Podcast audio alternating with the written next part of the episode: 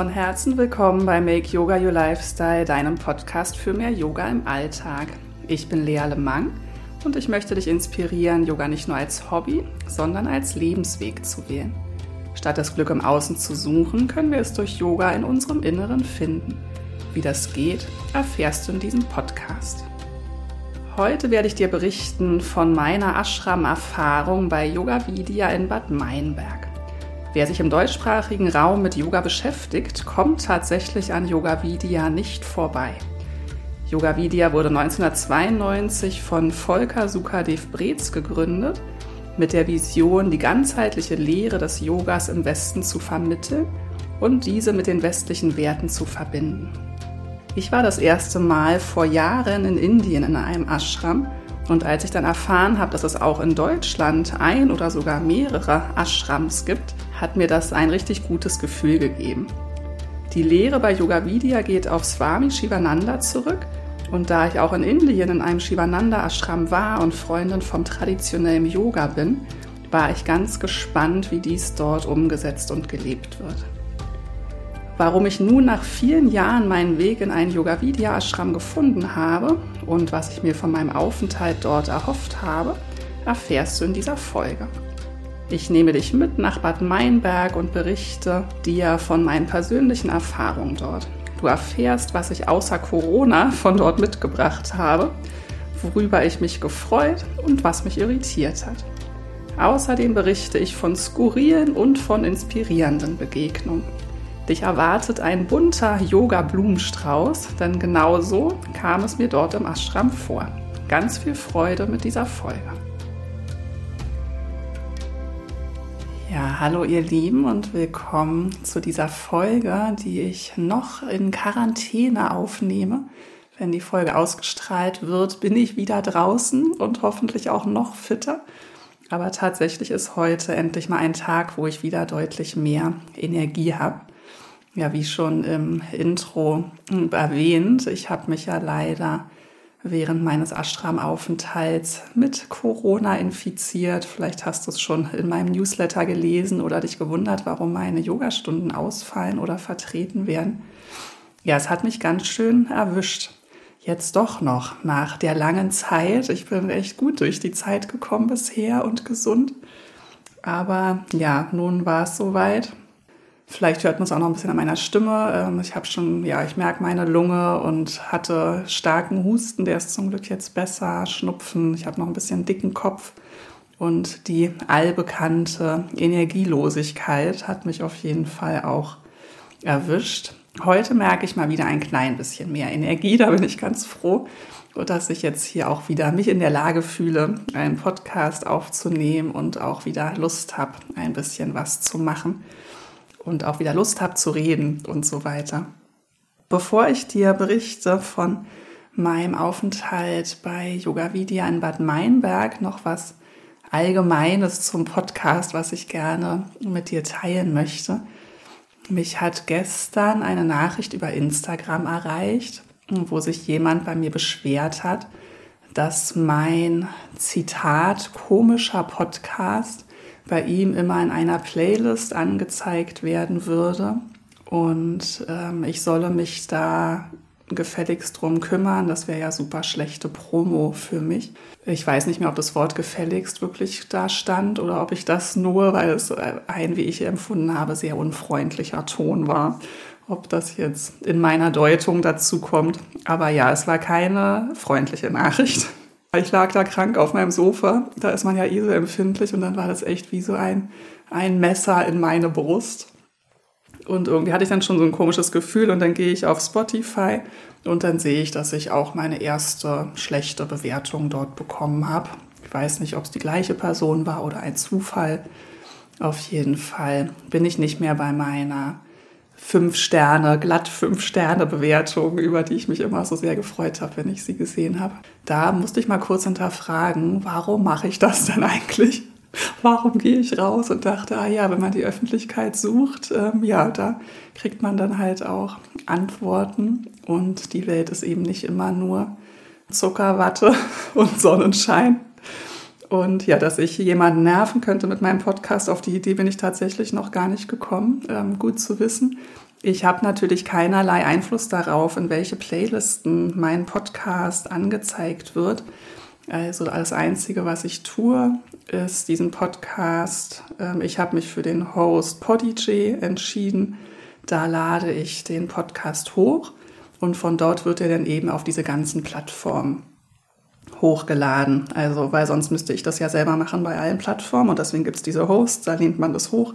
Und mehr mache ich nicht. Also ich habe noch nie irgendeine Werbung geschaltet, ich habe keinerlei Einfluss darauf, wo der denn angezeigt wird. Also ich glaube, das ist auch nicht normal, dass der da in irgendwelche Playlists kommt. Also ähm, ich bin mir keiner Schuld bewusst und ähm, wenn sich irgendjemand anderes genervt fühlt von meinem Podcast, dann tut mir das schrecklich leid.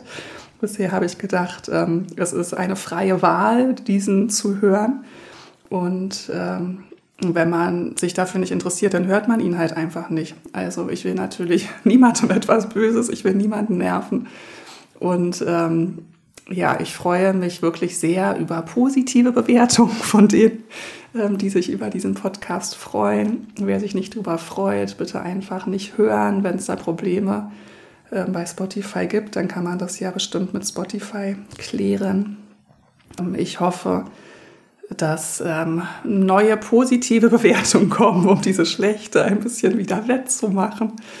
Und freue mich wirklich immer sehr über Liebesfeedback, weil ansonsten, ähm, ja, fragt man sich dann auch, wofür man das eigentlich macht. Das wollte ich einmal mit euch teilen, aber heute kann ich schon wieder auch drüber schmunzeln und ähm, nehme es nicht mehr so persönlich wie im ersten Moment. Okay, aber nun ähm, lasst uns ähm, nach Bad Meinberg reisen. Ich bin mir sicher, wenn du äh, mit Yoga dich befasst, was du vermutlich tust, wenn du diesen Podcast hörst, hast du auch schon von Yoga Vidya gehört. Vielleicht warst du auch schon da.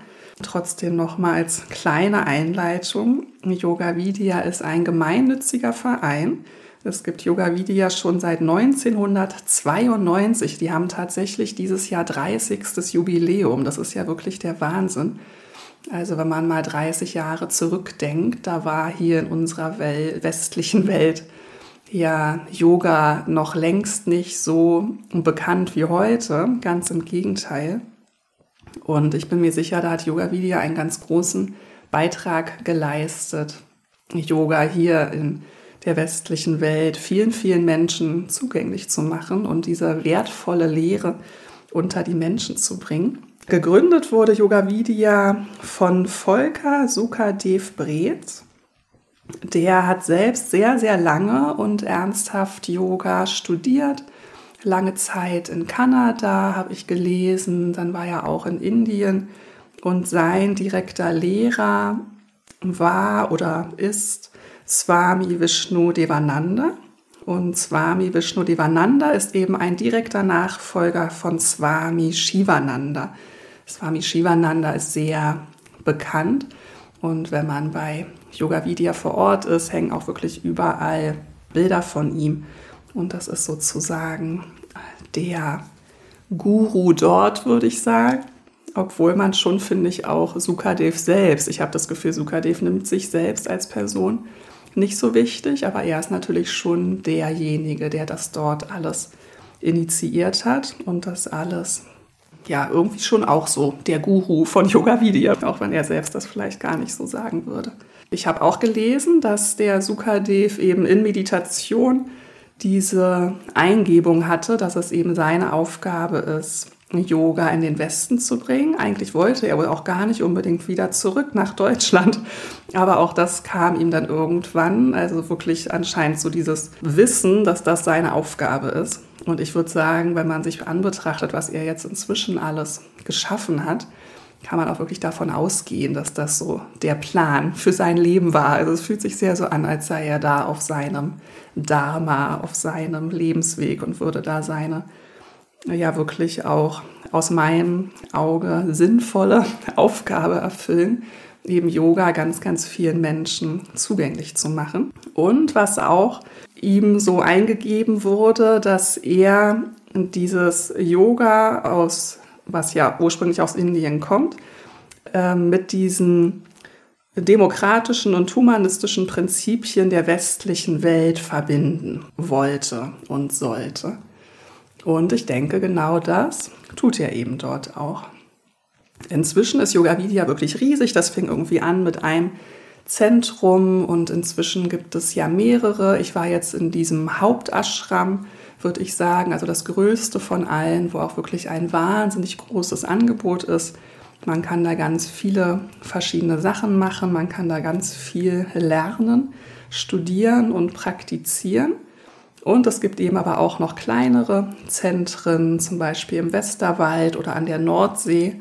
Und so wie ich das verstehe, ist da auch kein Ende in Sicht. Also es scheint wirklich so zu sein, dass da einfach viele Menschen sich verwirklichen können und wenn sich neue Gelegenheiten bieten oder jemand da im Namen von Yoga Vidya auch ein Zentrum aufbauen will, dass da wirklich ganz viel Möglichkeiten sind. Es gibt sogar auch einen Verlag, Yoga Vidya. Der Sukadev schreibt ja auch Bücher, die dann eben im eigenen Verlag veröffentlicht werden. Und er arbeitet gerade an einer Yoga-Enzyklopädie. Das ist wohl ein Projekt, was er für seinen Lehrer fortführt, der das eigentlich schon vorhatte. Er hatte so zehn bis zwölf Bände geplant und aus gesundheitlichen Gründen konnte der das eben nicht mehr fortführen.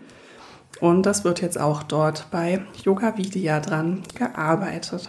Also wirklich eine riesengroße Sache und wie schon gesagt, man kommt im deutschsprachigen Raum wirklich nicht drum rum. Ich habe schon ganz viel davon gehört, auch wenn man irgendwas über Yoga googelt. Man kommt ganz häufig auf die Seite von Yoga Vidya oder auch auf YouTube-Videos von Sukadev. Da die stellen wirklich sehr, sehr viel Wissen zur Verfügung. Und was ich wirklich sehr schätze, ist eben, dass der Sukadev selbst einfach sehr tief auch in dieser Lehre verankert zu sein scheint, das wirklich selbst lebt. Also ich finde es sehr glaubhaft, dass er wirklich ähm, sehr regelmäßig praktiziert und auch ein wahnsinnig großes Wissen hat, das er eben mit den Menschen teilt. Trotzdem war es bei mir so, dass ich mich immer gar nicht so angesprochen gefühlt habe von Yoga Vidya. Also ich wusste, dass es das gibt. Ich bin auch immer wieder irgendwie auf den Seiten gelandet, auch als ich dann irgendwann angefangen habe, mich damit zu beschäftigen, ob ich vielleicht eine Yoga-Lehrerausbildung mache. Man kann ja auch ähm, Yoga-Lehrerausbildung bei Yoga Vidya machen. Da war ich sogar mal angemeldet für ein Informationswochenende für so eine Ausbildung in dem Zentrum an der Nordsee. An dem Wochenende hatte es dann aber ganz doll gestürmt, sodass keine Bahnen gefahren sind das ganze Wochenende. Deswegen konnte ich dann dort nicht hin. Und ich hatte da sogar mein Geld zurückbekommen. Ich finde, die sind wirklich sehr human dort. Also man hat gute Kondition und es ist eben auch alles ähm, sehr preiswert. Also auch die Ausbildung im Vergleich sind ähm, wirklich preiswert, was eben dadurch möglich ist, dass es ein gemeinnütziger Verein ist. Und dadurch, dass dort ganz viele Menschen auch ihre Arbeitskraft zur Verfügung stellen, ohne viel zurückzuverlangen. Ja, ich hatte halt schon mal überlegt, ein Wochenende hin, das hatte dann nicht geklappt und dann war es auch wieder weg und ich habe ja dann auch meine Ausbildung in Indien gemacht und war dann ja auch vor vielen, vielen Jahren in Indien, das erste Mal in einem am Ashram. Und das war eine ganz besondere Erfahrung. Damals war ich noch gar nicht so tief im Yoga verankert aber wollte das irgendwie mal erleben und das war ganz toll. Und dann hatte ich immer gehört, ah ja, von Yoga Vidya, die haben ja auch ein Ashram oder sogar ja mehrere. Und in Deutschland kann man sowas also auch machen. Und da war ich immer total froh, das zu wissen, dass man gar nicht immer bis nach Indien reisen muss, um eine Ashram-Erfahrung zu machen. Und dachte immer, irgendwann kommt bestimmt der Zeitpunkt, wo ich äh, mir das mal angucke. Aber es hat dann doch sehr lange gedauert. Und das liegt eben daran, ja, dass es mich irgendwie hat es mich nicht so richtig gerufen. Also irgendwas, ich glaube, ich war irritiert, weil wenn ich auf den Seiten war, es werden so super viele unterschiedliche Sachen angeboten. Gerade wenn man bei dem großen Zentrum, dem Ashram in Bad Meinberg, wo ich jetzt war, guckt, es ist wirklich, mir kam es immer ein bisschen vor wie ein Yoga-Vergnügungspark. Du kriegst einfach alles. Also ähm, diverse verschiedene Ausbildungen mit unterschiedlichsten Richtungen. Alles. Kunter, kunterbunt. Und irgendwie hat mich das fast ein bisschen abgeschreckt, weil es ein so großes äh, Angebot war. Es kam immer vor wie so ein Überangebot für mich, dass ich mich dann eher so ein bisschen erschlagen fühle. Und ich habe mich jetzt entschieden, hinzufahren für ein individuelles Retreat wird das genannt oder auch als Individualgast. Also man hat wirklich diverse verschiedene Möglichkeiten. Man kann dort eine Yoga-Reise buchen oder eben eine Weiterbildung, eine Ausbildung, eine Ayurveda-Reise. Es gibt super viele Möglichkeiten. Ich habe mich entschieden, einfach hinzufahren und dann so mein eigenes ähm, Ding machen zu können. Also man kann dann eben an einem, immer noch einem riesengroßen Programm teilnehmen. Also ich hatte immer noch wahnsinnig viel zur Auswahl. Schon da dachte ich vorher, oh je, das äh, muss ich aufpassen, dass ich mich nicht so stresse, weil wenn man so ein großes Angebot hat, ich interessiere mich ja für alles und bin so neugierig, dass ich dann aufpassen muss, da auch nicht zu viel zu machen. Und warum jetzt und warum nun doch? Also ich war super neugierig, halt Ashram in Deutschland, wie schön, dass man sowas so nah hat und auch preisgünstig. Also um dir einen Einblick zu geben, ich habe jetzt für eine Woche mit Einzelzimmer 530 Euro bezahlt. Und man hätte ja auch ein Vierbettzimmer oder so nehmen können, dann wäre es sogar noch günstiger.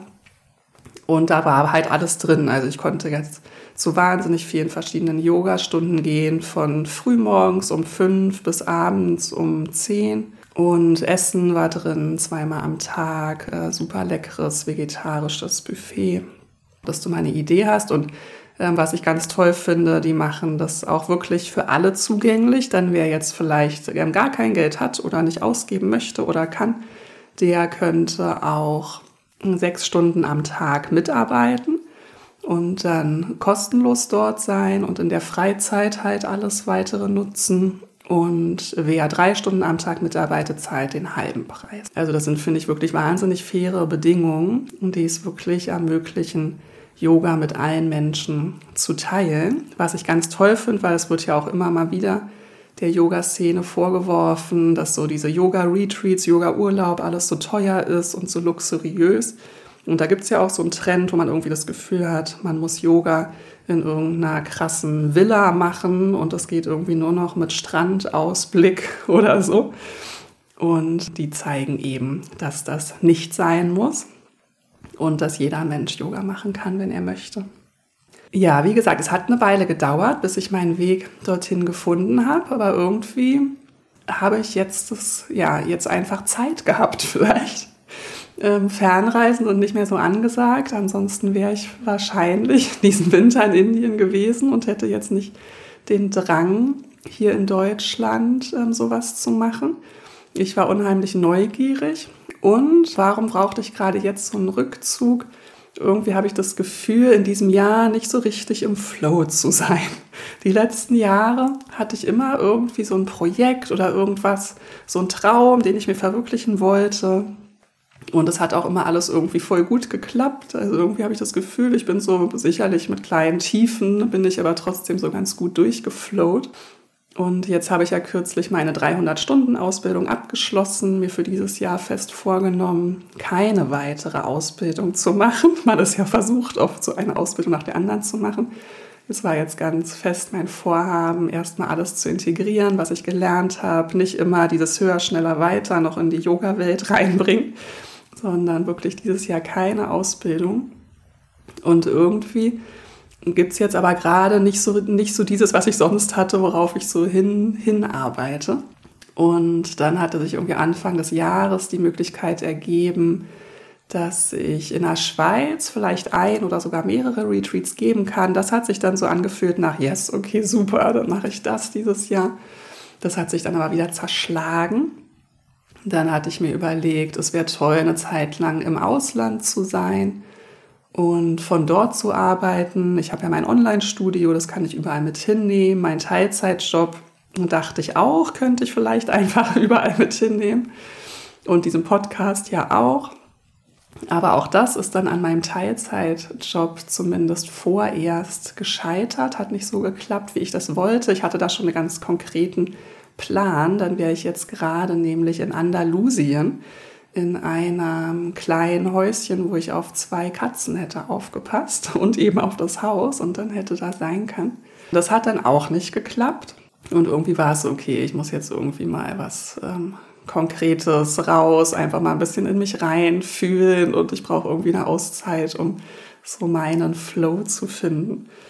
Und deswegen bin ich halt irgendwie ja mit diesem Wunsch, mich mal so ein bisschen Rückzug, mich sortieren, reinspüren, wieder gut verbinden mit mir selbst und mal gucken, was, wohin soll denn diese Reise, diese Lebensreise gehen? Was ist gerade dran? Das war so meine Motivation. Und so bin ich dann da angekommen in der Woche vor Ostern. Ich war vorgewarnt von einigen, ich kenne ja viele, die schon bei Yoga Vidya waren. Und ich war vorgewarnt, dass die Gebäude wirklich nicht so schön sind. Und man sieht es ja auch ähm, auf Fotos oder in, ich hatte auch schon Videos darüber gesehen. Es ist halt, glaube ich, ein altes Krankenhaus, was natürlich super ähm, Bedingungen bietet, weil es einfach viel Raum hat. Aber die sind halt so ein bisschen Plattenbau-mäßig. Und das war tatsächlich trotz Vorwarnung, dachte ich so im ersten Moment, oha, also okay, schön ist echt was anderes. Also ich hatte so einen kleinen Ankommensschock.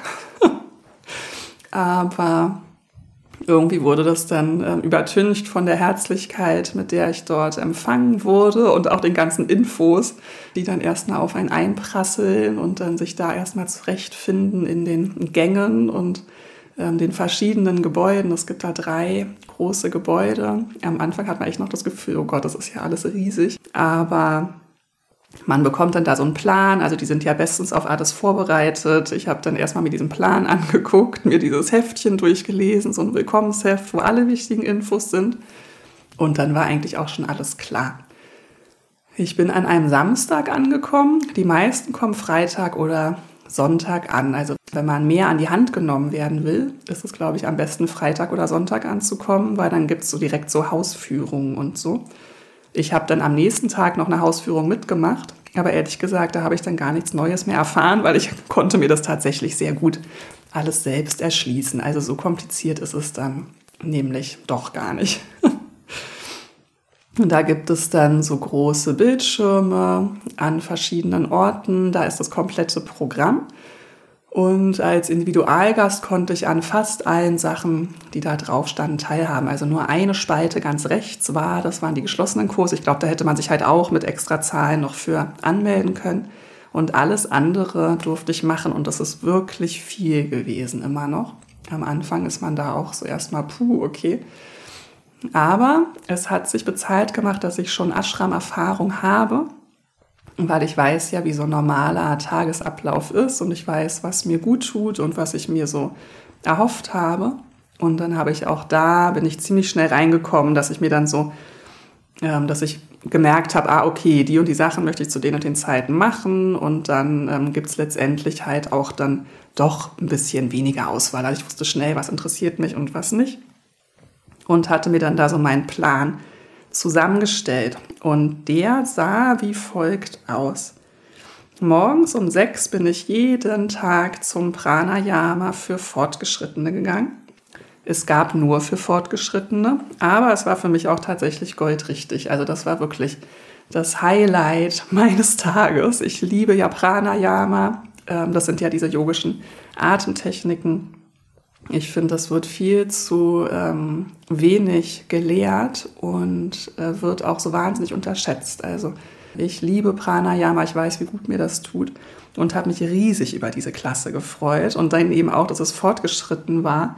Ähm, da habe ich wirklich auch noch so mal ein paar kleine Kniffe und Tricks gelernt, was ich noch nicht so genau wusste nämlich ähm, wirklich intensiv mit den Bandas zu arbeiten. Dann war das auch ganz häufig äh, mit so Chakra-Visualisierung verbunden. Das war wirklich sehr, sehr intensiv und ganz, ganz toll.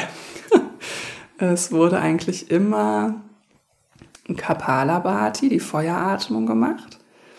Anuloma Viloma, die Wechselatmung, die wurde 20 Minuten, einmal sogar 30 Minuten gemacht. Wenn du die kennst, ähm, das ist eine Herausforderung, weil man ja die ganze Zeit seinen Arm hält, aber ich war erstaunt, wie gut das geklappt hat.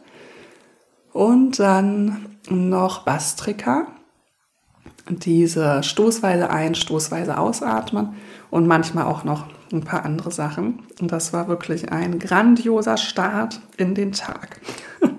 Danach um sieben direkt, ich konnte dann direkt in dem Raum bleiben und dann sind ein paar gegangen und sehr, sehr viele dazugekommen. Da gab es dann den 7 Uhr Satsang.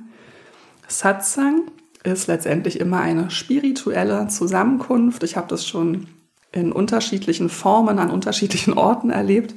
Dort hat man zuerst meditiert, in der Regel in Stille. Dann wurde gesungen, dann wurde so ein kleiner spiritueller Talk gehalten von der Person, die den Satsang geleitet hat. Und dann wurde noch mal ein bisschen gesungen. Das war auch super schön. Und was eben wahnsinnig toll ist, dass ich dort mit meiner persönlichen Meditation meditieren konnte. Ähm, ich bin ja in einer anderen Tradition initiiert. Bei Yoga Vidya kann man ja auch ähm, so eine Mantra-Weihung bekommen. Aber ich habe das eben woanders gemacht und auch ein bisschen anders. Und trotzdem habe ich mich da sehr gut integrieren können, weil ich eben, weil da, es wurde ganz häufig von dem persönlichen Mantra gesprochen. Man konnte immer wieder an verschiedenen Stellen sein persönliches Mantra benutzen. Und ähm, obwohl ich eben in einer anderen Tradition bin, hat es dann dort total gut hingepasst. Und ich konnte dann eben jeden Morgen auch meine persönliche Meditation machen, was mir super wichtig ist. Und was eben an anderen Orten dann nicht so gut funktioniert, weil dann wird eine Meditation angeleitet. Ähm, es gibt ja ganz, ganz verschiedene Varianten zu meditieren. Und mir ist eben wichtig, meine persönliche Meditation jeden Tag zu machen. Mindestens einmal, im besten Fall zweimal. Und das war da eben sehr gut möglich. Dann um 8 Uhr bin ich manchmal zu einem Vortrag gegangen, manchmal habe ich auch frei gemacht und habe die Zeit zum Duschen oder Ausruhen genutzt. Dann gab es um 9.15 Uhr eine Yoga-Klasse, also eine Asana-Klasse. Und die ging richtig lang, also fast zwei Stunden bis elf. Das war auch toll. Ich habe mich wahnsinnig darauf gefreut vorher. Das war auch noch eine Motivation, warum ich das machen wollte. Ich hatte wirklich ein wahnsinniges Verlangen, wieder intensiv auch körperlich zu praktizieren. Bei mir war jetzt der Fokus immer so auf der Meditation, dass so die körperliche Praxis ein bisschen kurz kam. Und da habe ich mich eben auch sehr drauf gefreut. Und das habe ich dort auch bekommen. Dann gab es um elf Brunch. Dann gab es tagsüber, also auch zwischen Brunch und dann wieder Asana-Klasse, gab es auch kunterbuntes Programm. Also da hätte man auch noch super viel machen können. Und da habe ich mir fest vorgenommen, nur in Ausnahmen was mitzumachen, weil ich wollte es auch nicht übertreiben. Und auch, ich hatte auch ein paar Bücher mit und das Wetter wurde dann auch ganz schön. Ich hatte mir vorgenommen, auch einfach mal ein bisschen zu wandern oder zu lesen und eben es nicht so total zu übertreiben ja, dem bin ich auch ganz gut gefolgt. Was ich dann aber wieder immer gemacht habe, war dann um 16.15 Uhr eben die zweite Asana-Klasse. Dann gab es danach um 18 Uhr Dinner. Und danach war es wieder ein bisschen unterschiedlich. Manchmal war dann um 19 Uhr schon was, was ich mitgemacht habe, aber meistens dann erst um 20 Uhr entweder nochmal Satsang oder auch stille Meditation. Und häufig gab es danach sogar auch noch Yoga Nidra oder ähnliches. Aber ich habe immer auf jeden Fall halt dieses 20 Uhr Satsang oder stille Meditation gemacht und nur in einzelnen Fällen noch einen Programmpunkt am Abend. Ja, das war so mein persönliches Retreat, was ich mir da zusammengestellt habe. Die Willkommenskultur dort ist richtig groß geschrieben.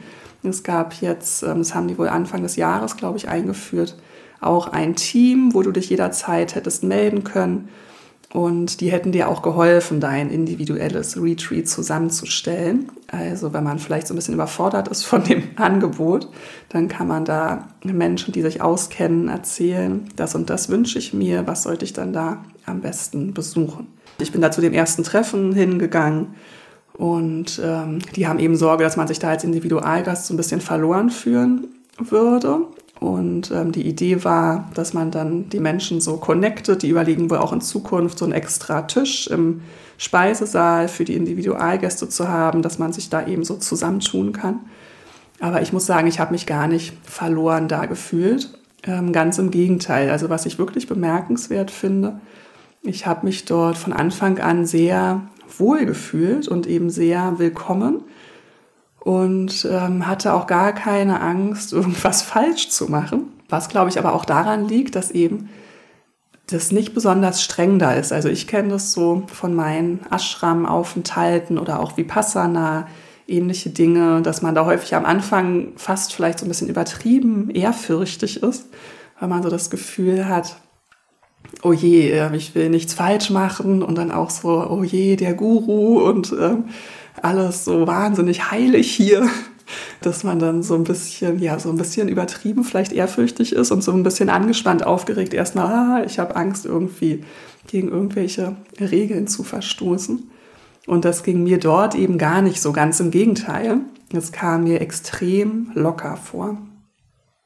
Und ähm, ja, vielleicht nochmal zu meinem ersten Abend, das war eigentlich ganz schön. Ich habe ja schon gesagt, ich bin an einem Samstag angekommen und ich wusste gar nicht, dass der Samstagabend bei Yoga Vidya ein besonderer Abend ist, weil da ist nämlich der Abendsatzang mit Sukadev zwei Stunden lang.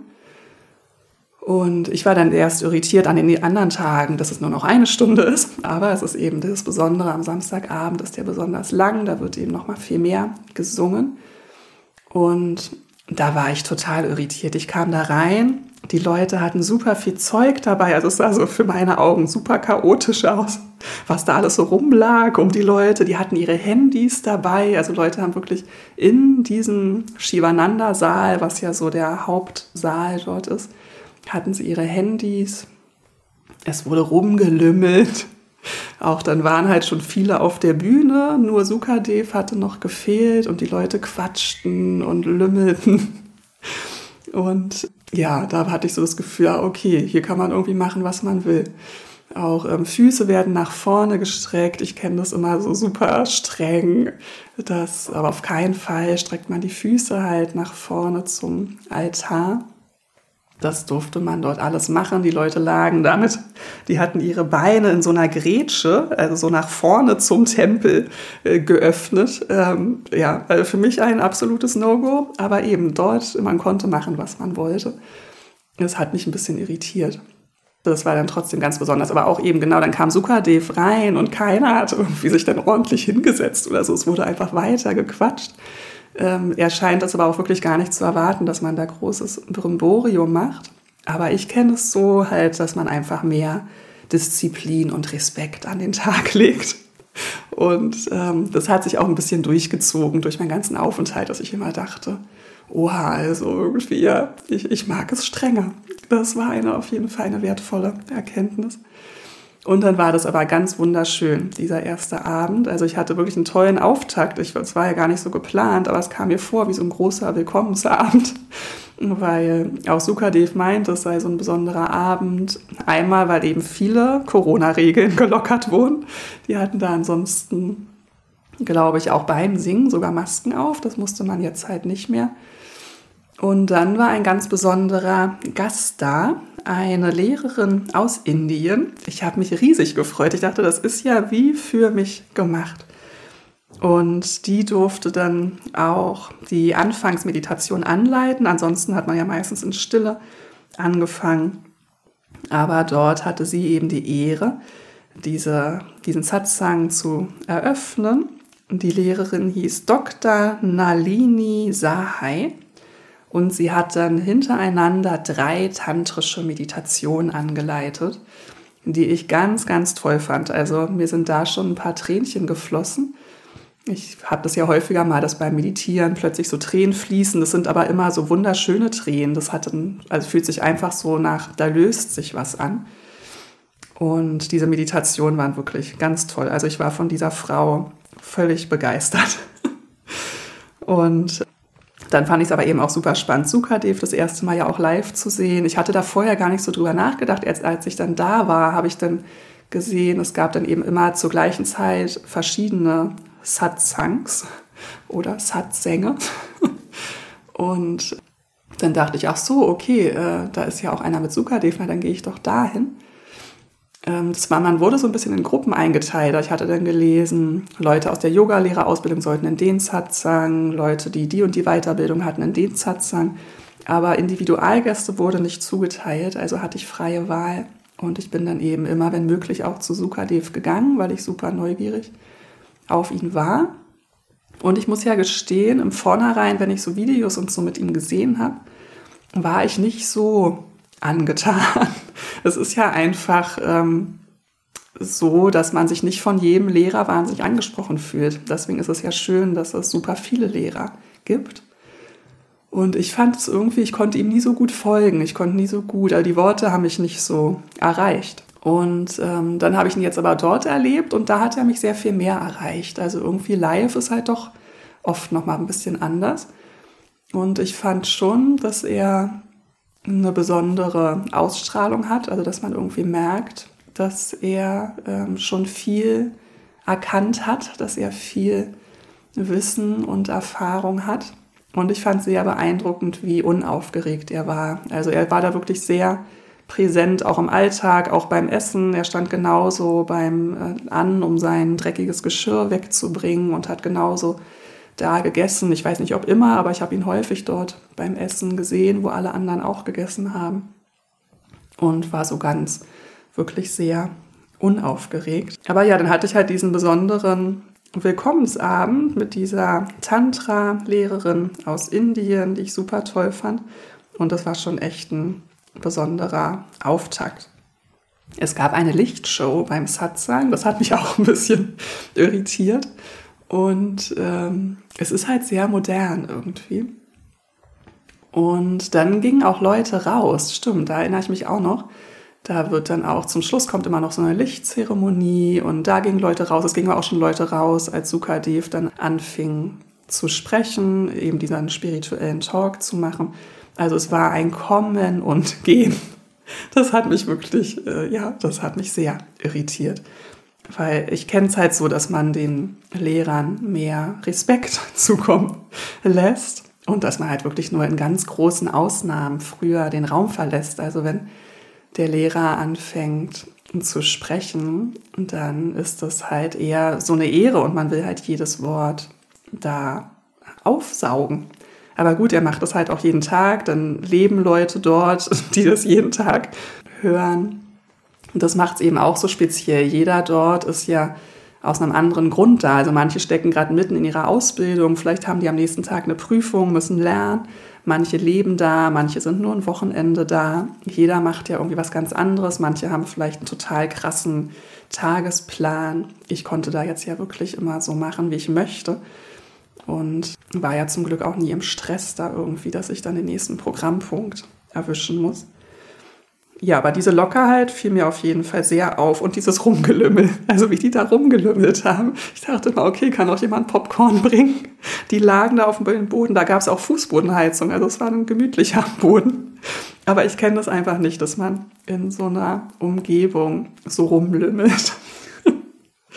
naja. Ah, und ähm, ja, ich konnte mich da wirklich so reingeben, wie so ein Fisch im Wasser habe ich mich eigentlich gefühlt, dadurch, dass ich ja irgendwie wusste, ähm, wie es an so Orten ist, konnte ich mich echt da gut so einfach reinfügen und habe mich eben erstaunlich wohl gefühlt. Also manchmal bin ich an fremden Orten auch erstmal so ein bisschen zurückhaltend oder vor fremden Menschen, dass ich dann nicht so Lust habe, ähm, direkt zu reden.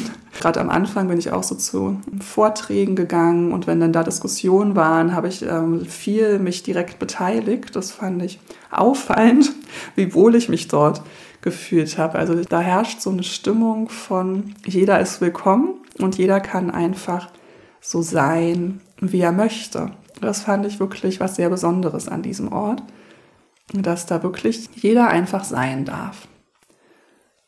Und ich glaube, das trifft auch auf die Yoga-Lehrer zu. Also zumindest, was mich dann auch ein bisschen erstaunt hat. Ich habe dann irgendwie am dritten Tag gedacht, ach ja, das ist ja schon hier auch nach Swami Shivananda und es gibt doch diese Shivananda-Reihe, so eine bestimmte Abfolge von Asanas, die man eben in den Asana-Klassen macht und dachte, hä, hatte ich jetzt schon einmal überhaupt diese Shivananda-Reihe?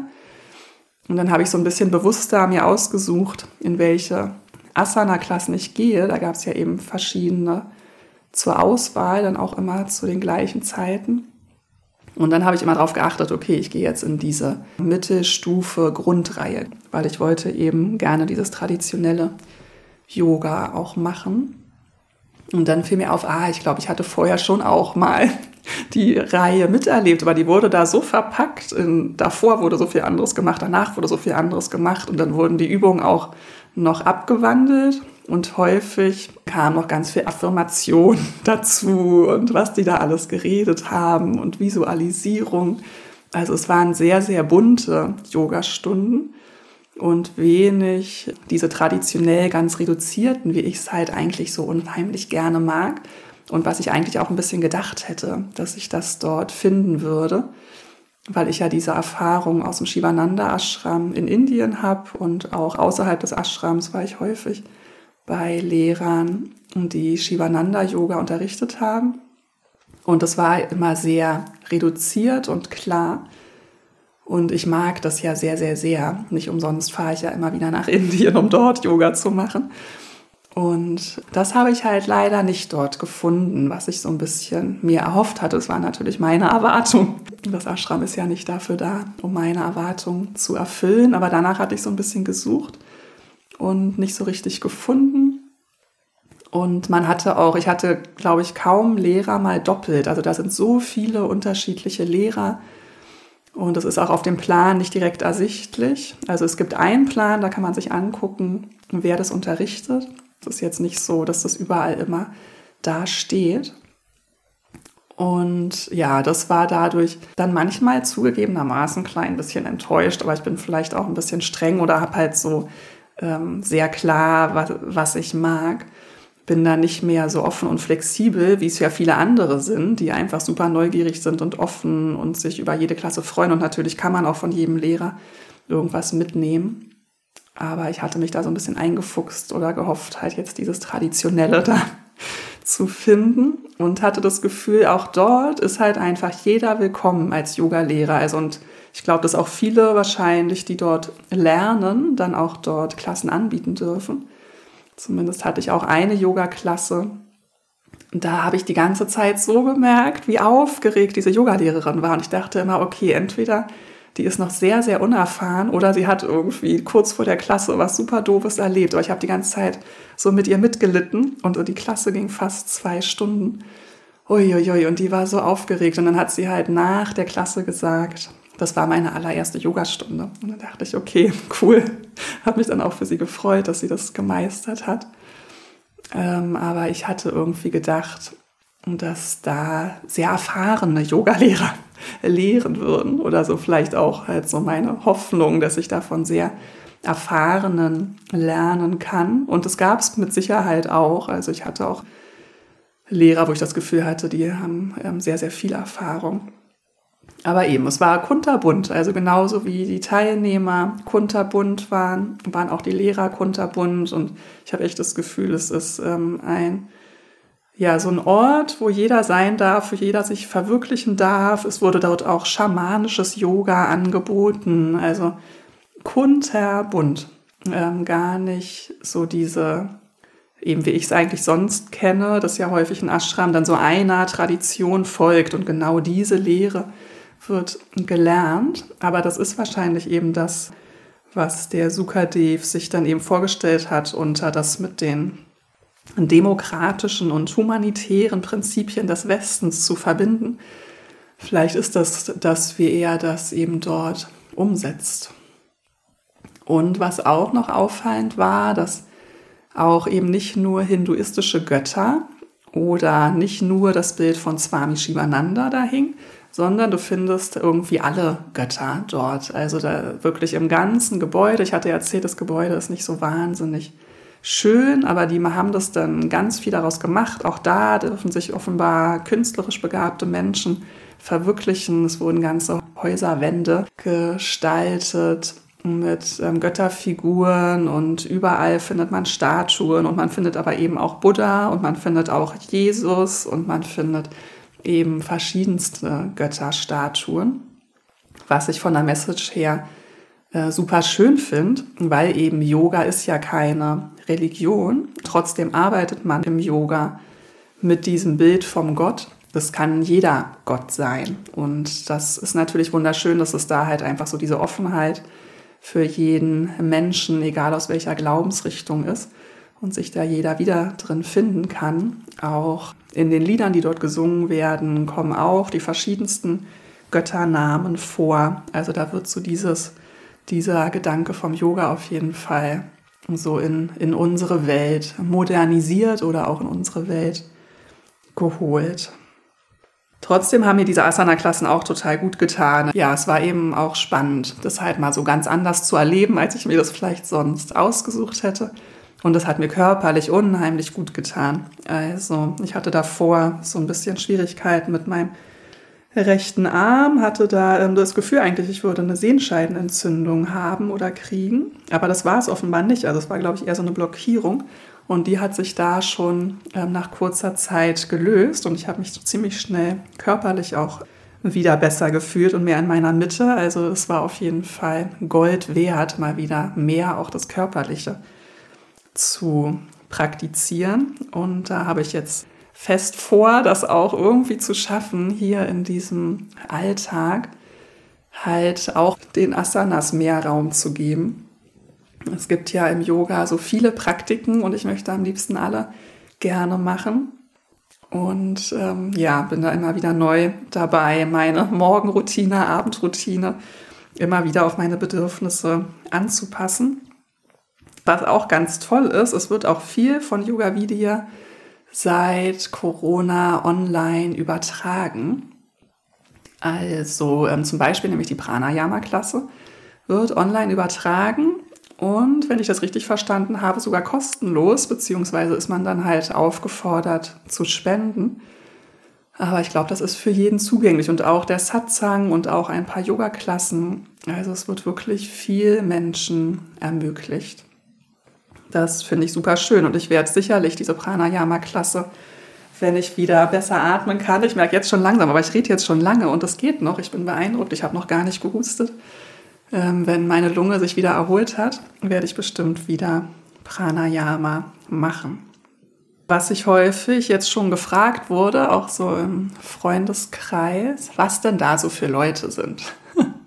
Und das ist wirklich gar nicht so leicht zu beantworten weil es wirklich ja so kunterbunt ist. Also wie gesagt, irgendwie jeder willkommen.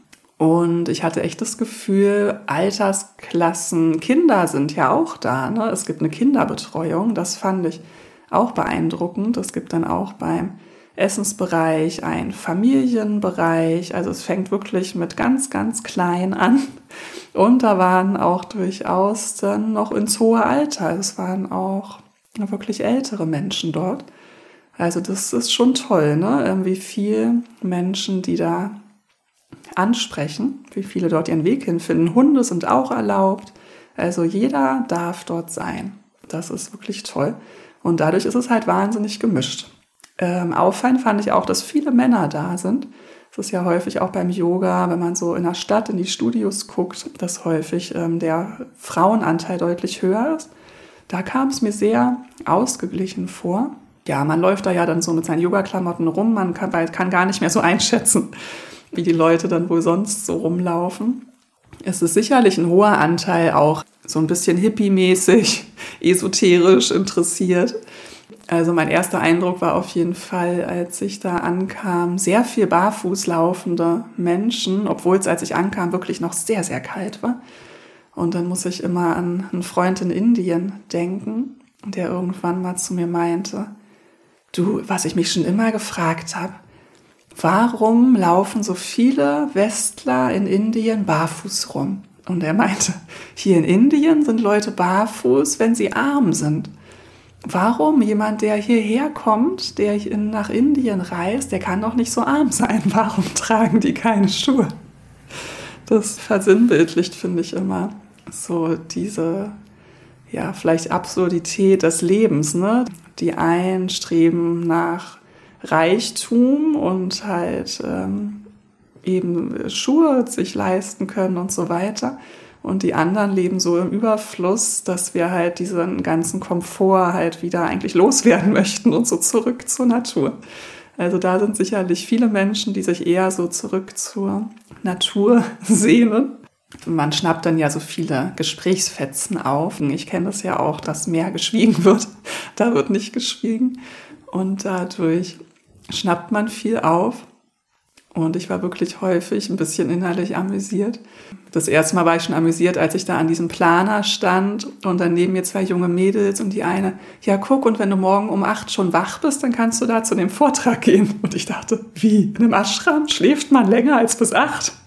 Völlig äh, für mich ähm, ein verrückter Gedanke, wo doch die morgendlichen Stunden spirituell so wertvoll sind und die beste Zeit zum Praktizieren.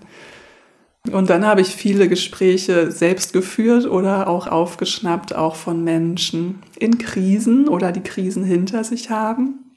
Was irgendwie auch nicht verwundert, weil sich einfach viele Menschen in Krisen dem Yoga zuwenden. Ich habe einmal was Verrücktes auch aufgeschnappt, da pöbelte ein Mann zu einem anderen, so über ein paar Meter Entfernung. Du schuldest mir immer noch Geld. Und der andere sich erstmal, du kannst es doch hier nicht vor den ganzen Leuten und dann irgendwie, aber du weißt doch, ich bin in Trauer.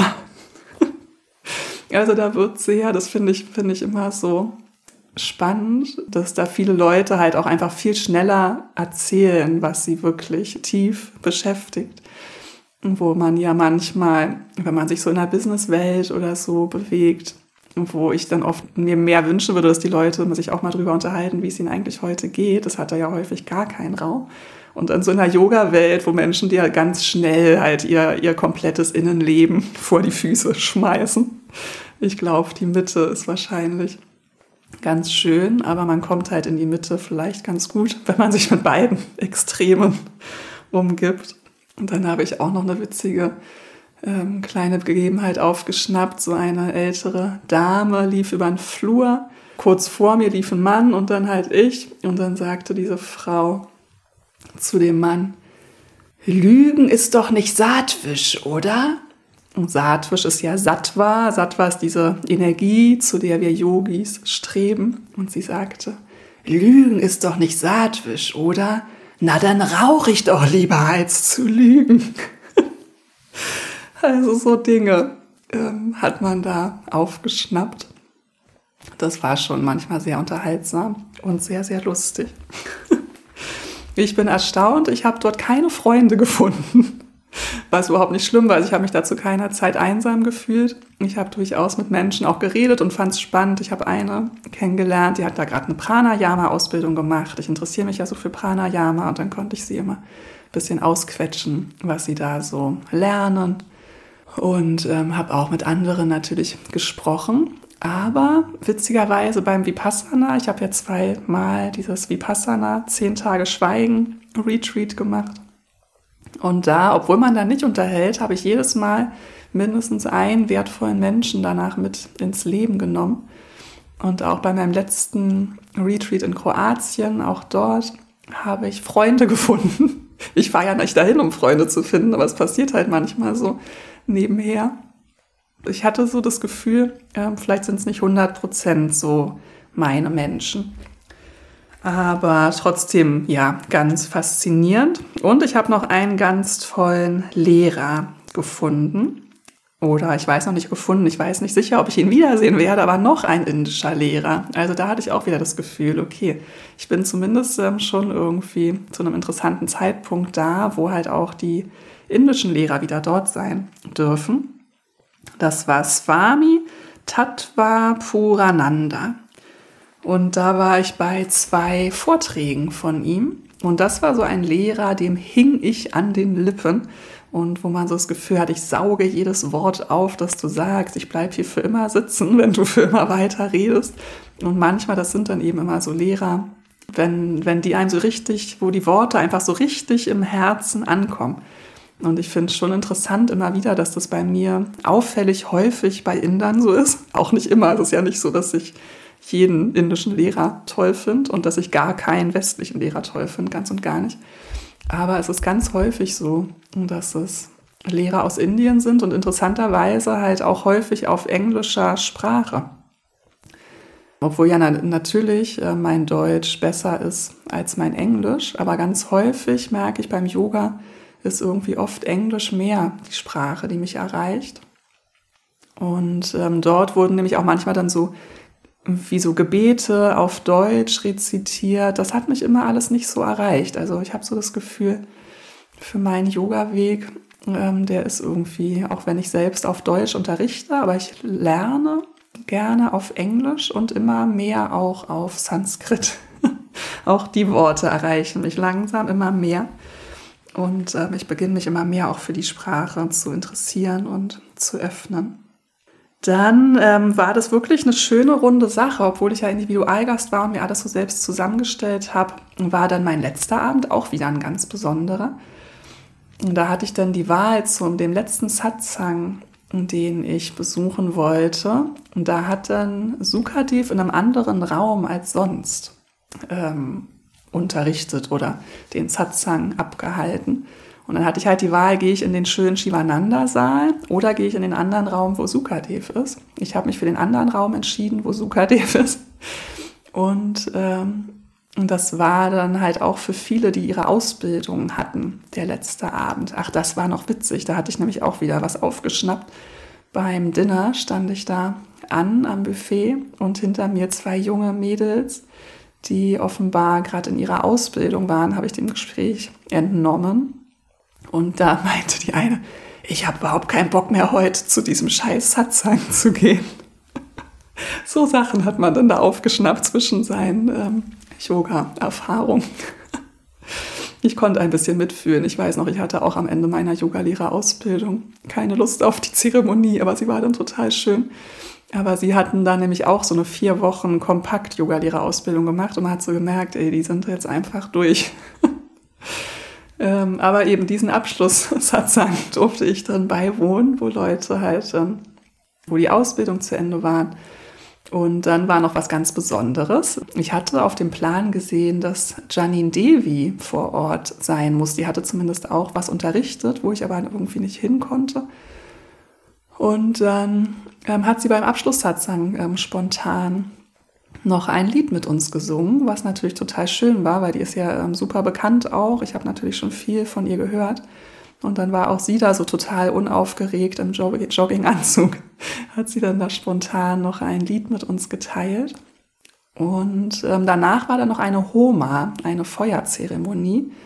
Man kann da nämlich auch ganz viel von den indischen Ritualen lernen. Also da wird auch regelmäßig Guru Puja gemacht und alles Mögliche. Und da war eben noch so eine Homa, eine Feuerzeremonie die war dann auch ähm, so als Abschlusszeremonie für die Auszubildenden. Und auch das war dann irgendwie für mich halt auch so ein super schöner Abschluss. Und dadurch hatte ich echt das Gefühl, so ein vollwertiges Retreat quasi zu haben.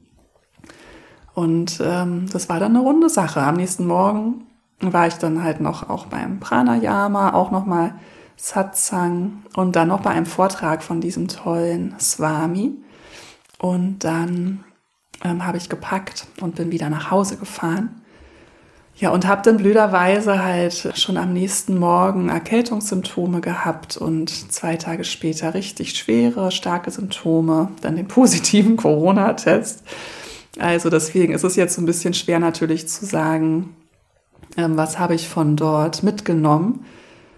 Ich hatte mir natürlich jetzt ja gewünscht, da wieder so in Fluss zu kommen und äh, mich natürlich auch aufzutanken, mich gut zu fühlen. Ich wollte natürlich auch Energie laden. Das will man ja eigentlich immer, wenn man sowas macht, sich was Gutes tun. Ich fühle mich jetzt natürlich nicht so richtig gut. Das war echt ein super doofes Timing. Also die haben natürlich da sehr gefeiert am ersten Abend, dass jetzt ähm, diese ganzen Einschränkungen aufgehoben werden dürfen. Das war bestimmt für die toll, die da jetzt so lange waren. Aber ich habe dann jetzt auch schon von mehreren gehört, dass da schon häufiger mal ähm, die Probleme vor Ort mit Corona hatten, dass es da öfter mal sich breit gemacht hat. Und mit dem Hintergrund habe ich gedacht, ähm, nur weil man wieder alles machen darf, hätte man vielleicht doch auch da noch ein bisschen vor Ort ein paar Regeln beibehalten können, weil es halt wirklich, es wurden so viele Menschen dann zu Ostern hin, wurden es immer voller und voller. Die haben super viel gelüftet dort. Auch beim Pranayama wurde super viel gelüftet. Also da saßen viele mit Mützen und Handschuhen, weil es halt kalt war. Aber ich war super froh, dass sie gelüftet haben. Aber offenbar hat es halt nicht gereicht. Ähm, ja, deswegen natürlich jetzt irgendwie schon so ein Wermutstropfen. Ich bin nicht ähm, frisch und fröhlich und mit guter Laune zurück, sondern fühle mich halt nach wie vor ein bisschen erschöpft und so, aber bin ganz gespannt, wie das noch nachwirken wird. Ich habe definitiv einige ähm, schöne, intensive Erkenntnismomente gehabt, auch dort in Meditation, halt wirklich so ein paar Sachen ähm, sind da definitiv passiert, was natürlich schön ist. Ich muss sagen, ähm, diese super lockeren Regeln sind halt einfach nicht so meins. Also gerade eben diese ganzen Gesprächsfetzen, die man dann da so aufschnappt, die waren natürlich sehr unterhaltsam. Aber es holt einen, finde ich, halt so raus immer wieder. Also wenn ich sowas mache, das hat es mir jetzt wieder vor Augen gefühlt, geführt, und dann ähm, wünsche ich mir noch mehr Intensität und ich persönlich brauche für diese Intensität strengere Regeln und mehr Stille und mehr Ruhe.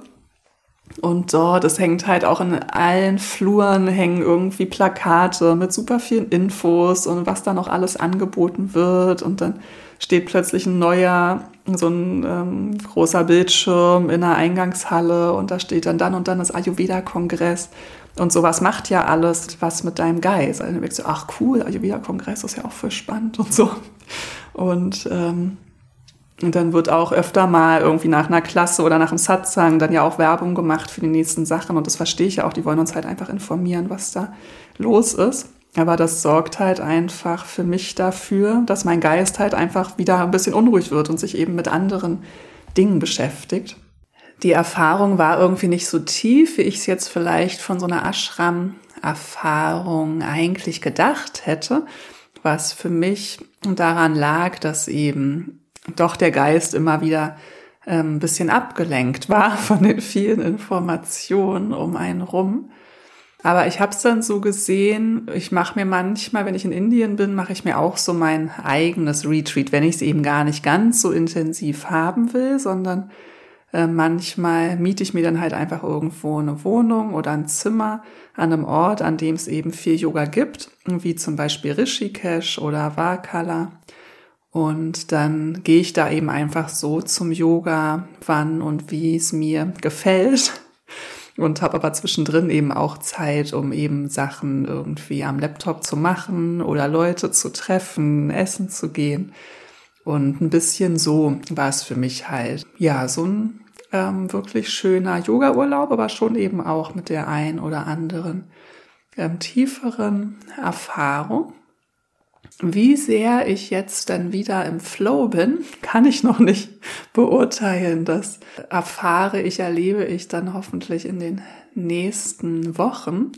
Meine Vermutung ist aber, dass es im Moment wirklich darum geht, bei mir und ich habe auch das Gefühl, bei vielen Menschen um mir herum, einfach zu sein.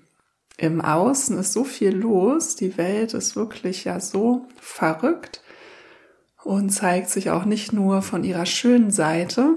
Und vielleicht ähm, reicht es da einfach mal, die Dinge so ein bisschen fließen zu lassen und zu sein und ähm, noch mehr rauszukommen aus höher, schneller, weiter und dafür viel mehr einfach die Dinge zu genießen, die eben da sind, die kleinen Dinge, die schönen Dinge.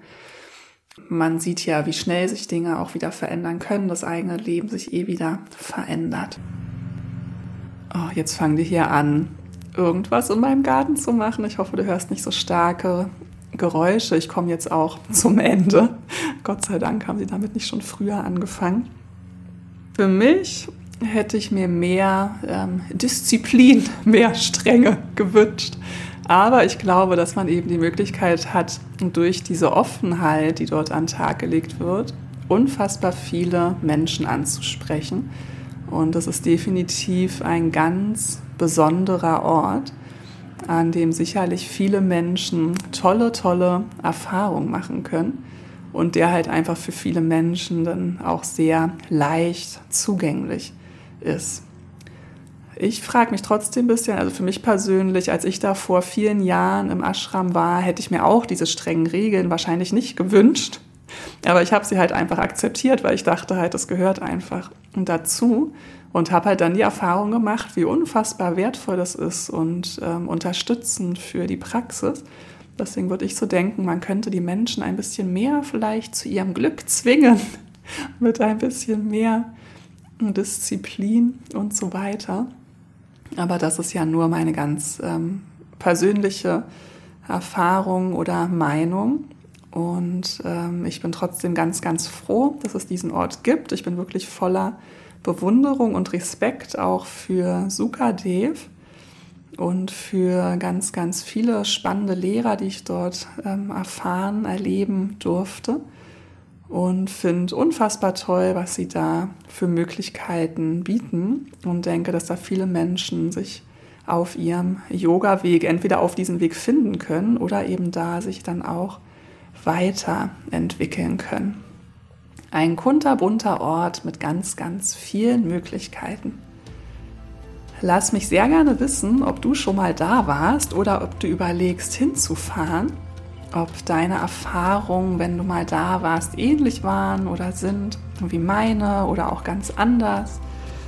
Ich schicke dir ganz viele liebe Grüße. Ich freue mich über 5-Sterne-Bewertung, damit die doofe Bewertung ein bisschen ähm, in den Hintergrund tritt. Und ähm, freue mich ganz, ganz doll, wenn wir uns bald in einer meiner Yoga-Stunden sehen oder ich von dir höre. Alles, alles Liebe und Namaste.